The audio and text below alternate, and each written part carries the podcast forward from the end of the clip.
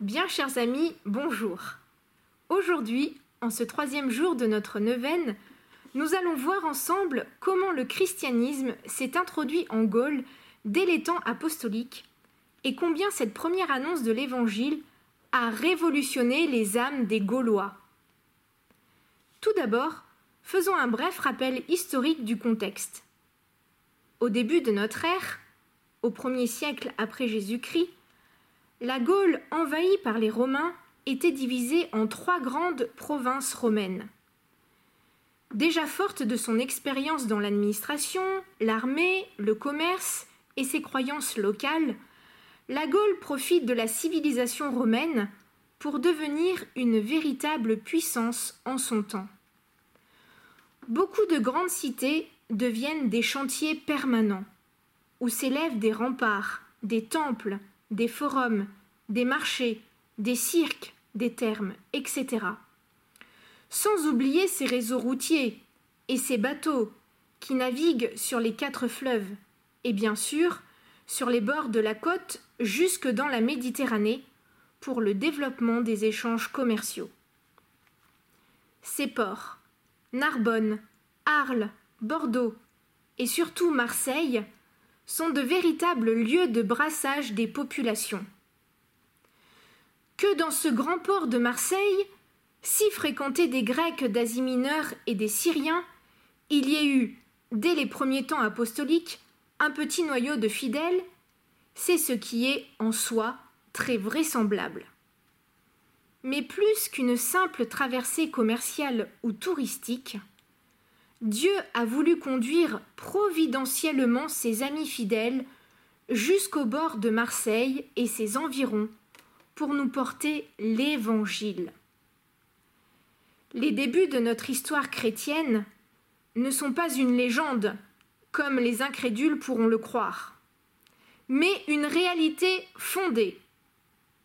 Les documents historiques, il y en avait, mais malheureusement, ils ont été détruits par les nombreuses incursions barbares dont la Provence a fait l'objet au cours de l'histoire.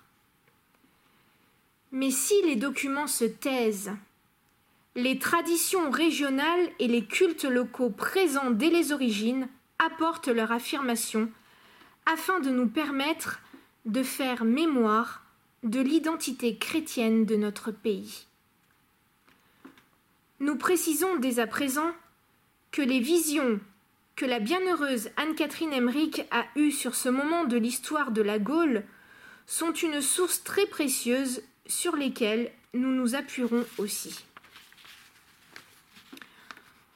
Pour relater les faits, il nous faut d'abord repartir de Jérusalem, où les apôtres étaient réunis ensemble. La période se situe trois ou quatre ans après l'ascension de Jésus. Là, dès les premiers temps, les apôtres avaient réglé tout ce qui a rapport au corps de l'Église. Si les conversions étaient nombreuses, les persécutions aussi. C'est alors qu'éclata à Jérusalem une persécution contre Lazare et ses sœurs, Marie-Madeleine et Marthe. Tous les trois furent arrêtés, puis mis en prison avec un des soixante-douze disciples de Jésus, nommé Maximin, puis Marcel, servante de Madeleine, et Marty, servante de Marthe, et enfin un certain nommé Sidoine, l'aveugle-né guéri par Jésus, que la tradition appelle Saint Restitut. Ils étaient donc sept. Après les avoir accablés de mauvais traitements, malheureusement, les infidèles les firent monter dans une barque, sans voile et sans gouvernail, afin de les abandonner en pleine mer pour y être noyés. Se sont-ils découragés Non. La bienheureuse Anne-Catherine Emmerich nous dit qu'elle les voyait prier et chanter des cantiques par leur voyage conduit miraculeusement, ils arrivèrent sur le rivage de la Gaule, dans la grande ville de Massilia, nom latin qui donnera Marseille. Ils passèrent dans la cité librement, sans aucun mal. Grâce à la célébration de la fête d'une idole ce jour-là, Lazare et ses compagnons ont pu se rendre compte de la religiosité de ce peuple mais qui certes était paganisée. Après s'être abritée sous le portique d'un temple, Marthe fut la première à adresser la parole aux Gaulois rassemblés autour d'eux. Elle leur parla surtout de Jésus, avec beaucoup d'éloquence, de vivacité et d'émotion, nous dit la tradition. Ce fut la première annonce de l'Évangile, l'annonce de l'existence d'un Dieu sauveur pour toutes les nations. Cependant, les Gaulois ne les ont pas tout de suite crus. Ce n'est qu'après leur avoir posé des questions qu'ils furent accueillis et purent prêcher l'Évangile. Une telle attitude démontre que nos ancêtres les Gaulois étaient quand même en quête de vérité et d'absolu dans leurs croyances. De fait, le magistrat de la ville commença à les respecter en défendant de les molester. Ce fut le début de beaucoup de conversions, et, par un consentement unanime, les habitants nommèrent Lazare premier évêque de Marseille. Pendant quarante ans, il y exerça sa charge, baptisant et confessant. Puis, il mourut environ en 80 après Jésus-Christ comme martyr. Actuellement, son tombeau se trouve toujours à Marseille et ses reliques sont très vénérées dans l'actuelle cathédrale de la Major. Major, qui signifie plus grande. D'après une tradition du XVIIe siècle, les Marseillais auraient voulu qu'à Marseille, le culte à la Mère de Dieu supplante le culte païen de la déesse Diane. Et déjà, Saint Lazare avait lui-même favorisé ce culte et cette dévotion mariale. En effet, une tradition provençale dit que Saint Lazare aurait sculpté une statue de la Vierge Marie dont la copie se trouve aujourd'hui dans l'abbaye de Saint-Victor à Marseille, et que l'on appelle Notre-Dame de Confession. Cette tradition nous semble véridique. Les premiers chrétiens venaient prier la Vierge Marie avant d'endurer le martyr. C'est pour cette raison que la Sainte Vierge est invoquée sous le titre de Notre-Dame de Confession. Chaque année, d'ailleurs, pour le 2 février, fête de la présentation de Jésus au Temple, cette statue est portée en procession où l'on fait mémoire de l'arrivée de l'Évangile à Marseille par Lazare et ses sœurs. Après la première évangélisation, sur le long terme, il faut savoir que s'est effectuée une véritable inculturation. Les visions de la bienheureuse Anne-Catherine Emmerich peuvent nous aider.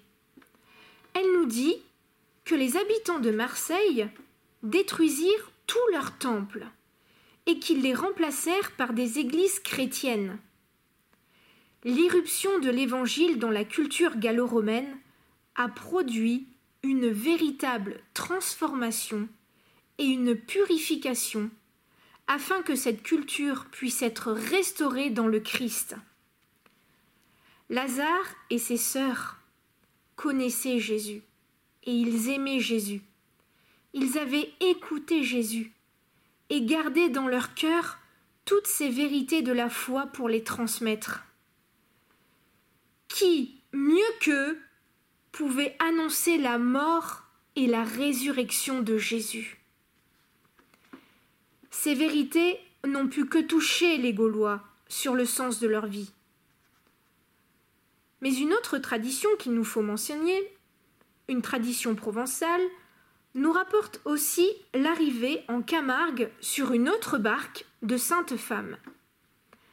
Marie Jacobée, sœur de la Vierge Marie, qui mourut aux Sainte Marie de la Mer après avoir évangélisé. Marie Salomé, mère des apôtres Jacques et Jean, elle aussi a évangélisé la Camargue.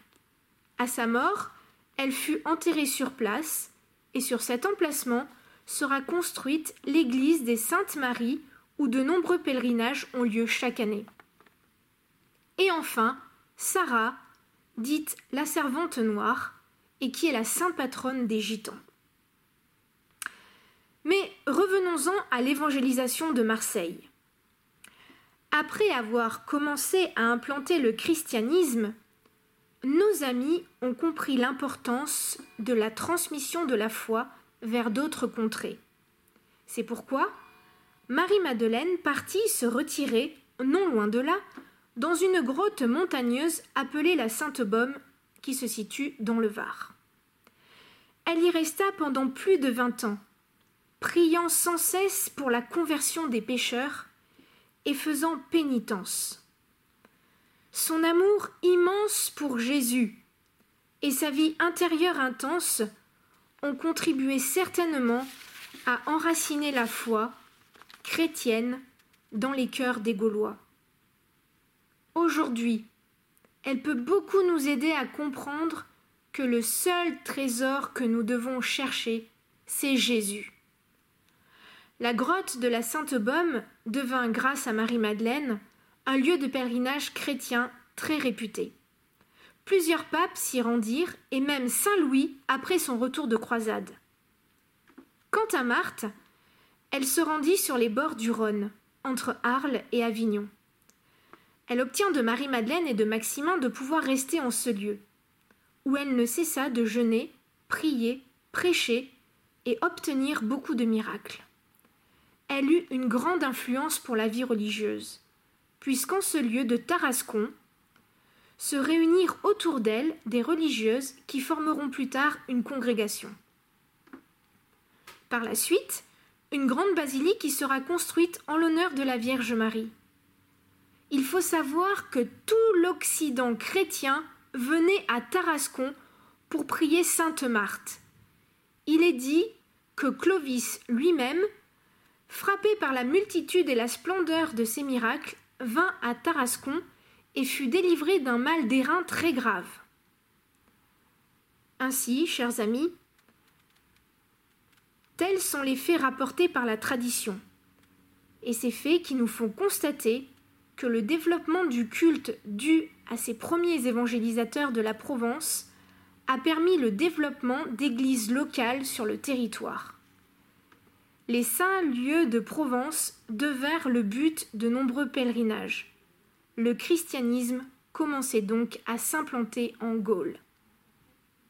Nous rendons grâce à Dieu avec vous d'avoir permis que Lazare et ses sœurs vinrent échouer à Marseille, ville qui plus tard aura une influence pour le cœur de Jésus. Et nous les remercions pour l'héritage de la foi qu'ils nous ont transmis. Demain, chers amis, nous verrons que Saint Pierre de Jérusalem ne s'est pas seulement contenté d'envoyer Maximin en Gaule, mais bien d'autres disciples parmi les soixante-douze, qui continueront l'évangélisation afin de permettre cette fois-ci l'organisation de l'Église naissante sur notre territoire.